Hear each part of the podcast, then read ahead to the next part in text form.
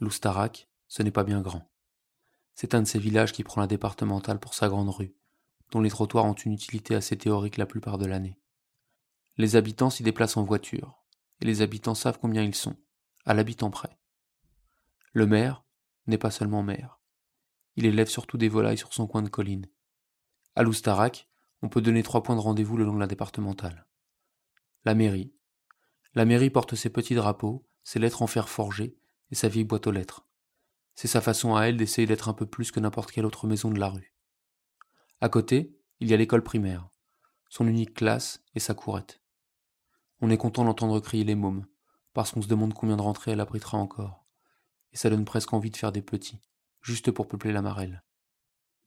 Un peu plus loin, après l'église, toujours fermée, il y a le garage Peugeot. C'est le dernier commerce qui a survécu. Et c'est aussi le refuge du dernier salarié de l'Oustarac, Émile.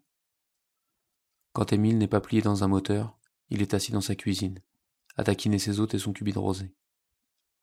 À l'Oustarac, enfin, il y a le monument aux morts. Seul monument d'ailleurs, avec ses quatre obus, son piédestal et sa jeune d'arc de bronze, qui n'est pas franchement du coin, mais passons. D'ailleurs, à l'Oustarac, on ne fait souvent que passer, à moins d'y vivre, ou d'avoir une bonne raison de serrer le frein à main.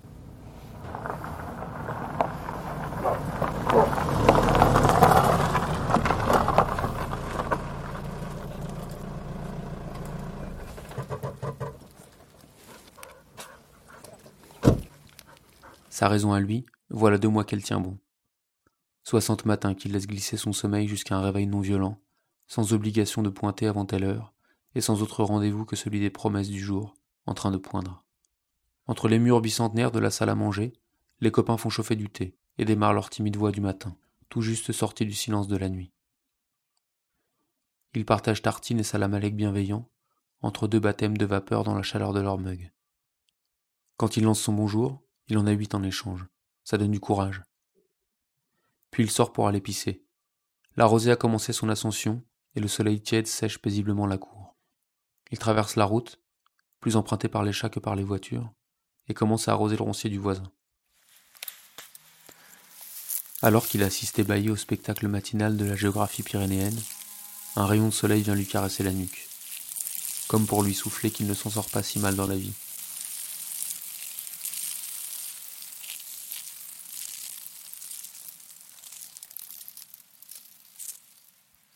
Ça fait deux mois, déjà. Deux mois de décroissance. Deux mois d'un week-end infini, productif, à faire sans compter tout un tas de bricoles épanouissantes et nécessaires, à confondre divertissement et travail.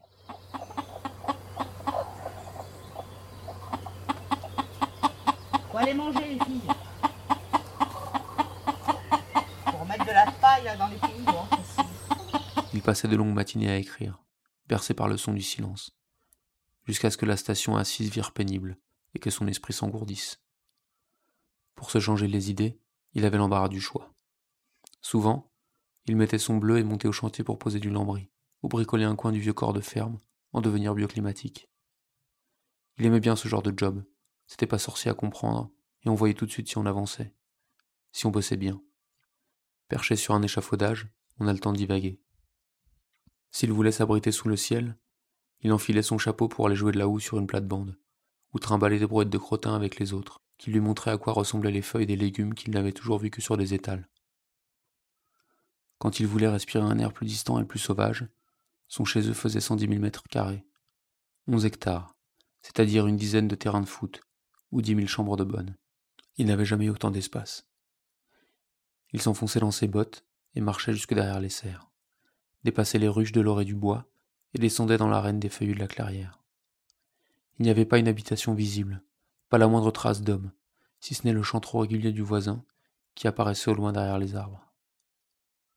Quand il avait le temps, il rejoignait le verger, en s'engouffrant au pays du verre, dans la haie, sombre et épaisse, qui longeait le ruisseau.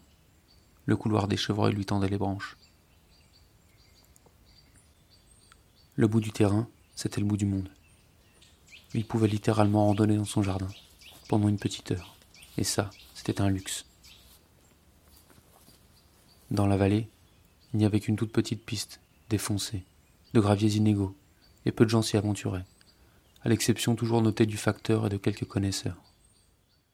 C'était le genre d'endroit où toutes les têtes se lèvent quand on entend un moteur. On entendait juste le chien du voisin, qui aboyait à n'importe quel corps en mouvement, pour le seul plaisir de se sentir chien.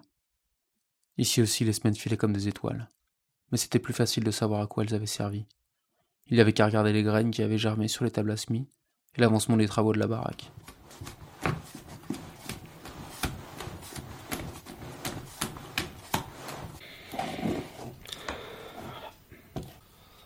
4 kilos de Le repas était devenu un moment particulier. Avec les journées physiques que tout le monde se payait, l'heure du déjeuner n'avait plus rien à voir avec cette espèce de pause où on arrête de réfléchir le temps de s'expédier une formule sandwich pour calmer une fringale et surtout lutter contre la monotonie d'une journée derrière un écran. Quand celui qui était de cuisine sonnait la cloche, la récompense était servie. Les corps allaient s'offrir un répit. On se débarbouillait, la terre diluée ruisselait dans le lavabo, tout le monde prenait place autour de la grande table en bois massif, et là ça pouvait commencer. Tous les jours quelqu'un cuisinait. Et le reste de la semaine, il n'y avait qu'à se mettre les pieds sous la table et attendre sa pitance bio. Une partie sortait directement du jardin, et le reste ne venait pas de bien loin non plus. Les recettes, il fallait laisser tomber. Il avait appris à cuisiner avec ce qu'il y avait et à accommoder les restes. Les premières fois, il avait filé le vertige, parce que nourrir 15 affamés d'un coup, c'était nouveau pour lui. Il avait toujours l'impression qu'il n'y avait rien avant de s'y mettre, et puis par une magie inexplicable, ça se finissait toujours bien, et il arrivait à rassasier tout le monde avec quelque chose de décent. Les jours de réussite, il y avait ce silence à table. Les conversations s'arrêtaient. Toutes les consciences étaient braquées sur les assiettes. Et le cuistot pouvait regarder ça, profiter. Il pouvait prendre la grande inspiration du travail accompli. Il avait retapé ses camarades. Il leur avait fait du bien. Après le déjeuner, on essayait tous les jours avec plus ou moins de réussite de contenir le coup de barre dans une tasse de café. Il lui arrivait de s'installer devant la machine, attiré par ses ronronnements humides. Avec des yeux de merlan ivre, il regardait couler les larmes de potion noire contre les parois.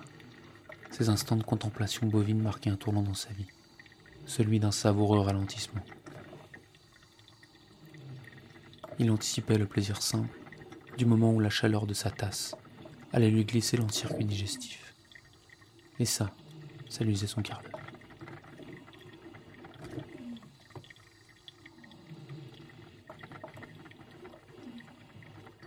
À la ferme, personne ne déconnait avec les repas. Il assistait avec fascination au sempiternel spectacle des chiens. Quand ils entendaient le tintement des couverts sur les assiettes du soir, ils savaient que ça allait bientôt être à eux, et leur rythme cardiaque s'emballait, comme au premier baiser. Leur queue valdinguait à une cadence infernale, et il leur arrivait même de lâcher des couinements d'impatience.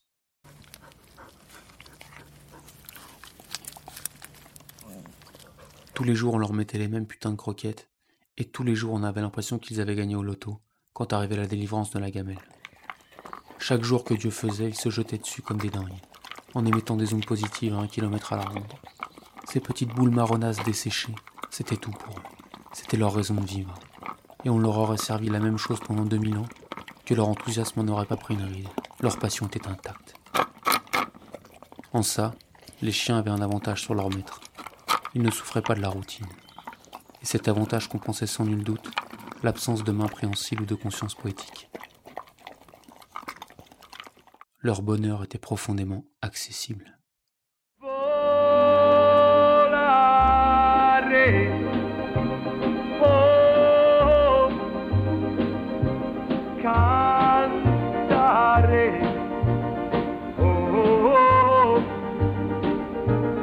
Pour les humains, c'était pas toujours gagné.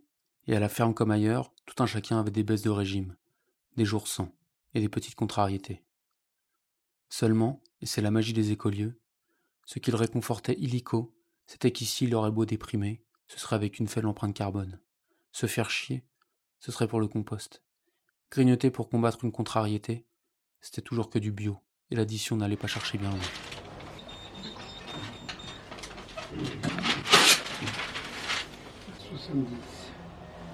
Et c'est 30, 10, 13, 13 euros. L'adéquation récente de son mode de vie et de ses convictions lui flanquait une espèce de sérénité qui rendait les petits tracas du quotidien assez insignifiants. You've got the magic touch. It makes me glow so much. Et puis il n'était pas seul. Le collectif était un échantillon de monde, tous avec leurs histoires, leur passé, leur âge et leur tempérament à eux, mais quelque chose d'inestimable qui générait un paquet de chaleur humaine les rassemblait. Ils aspiraient à vivre de la même façon, et leurs chemins si différents les avaient conduits à ce rêve commun qui prenait forme sur une colline de l'Oustarac. Comme lui, ils avaient une furieuse envie que ça marche, et c'était la base de tout, y compris de son impression d'avoir retrouvé une nouvelle bande. Au bout de deux mois sans éprouver le besoin de sortir de la ferme, il avait eu comme une confirmation, et son nom était apparu sur la boîte aux lettres.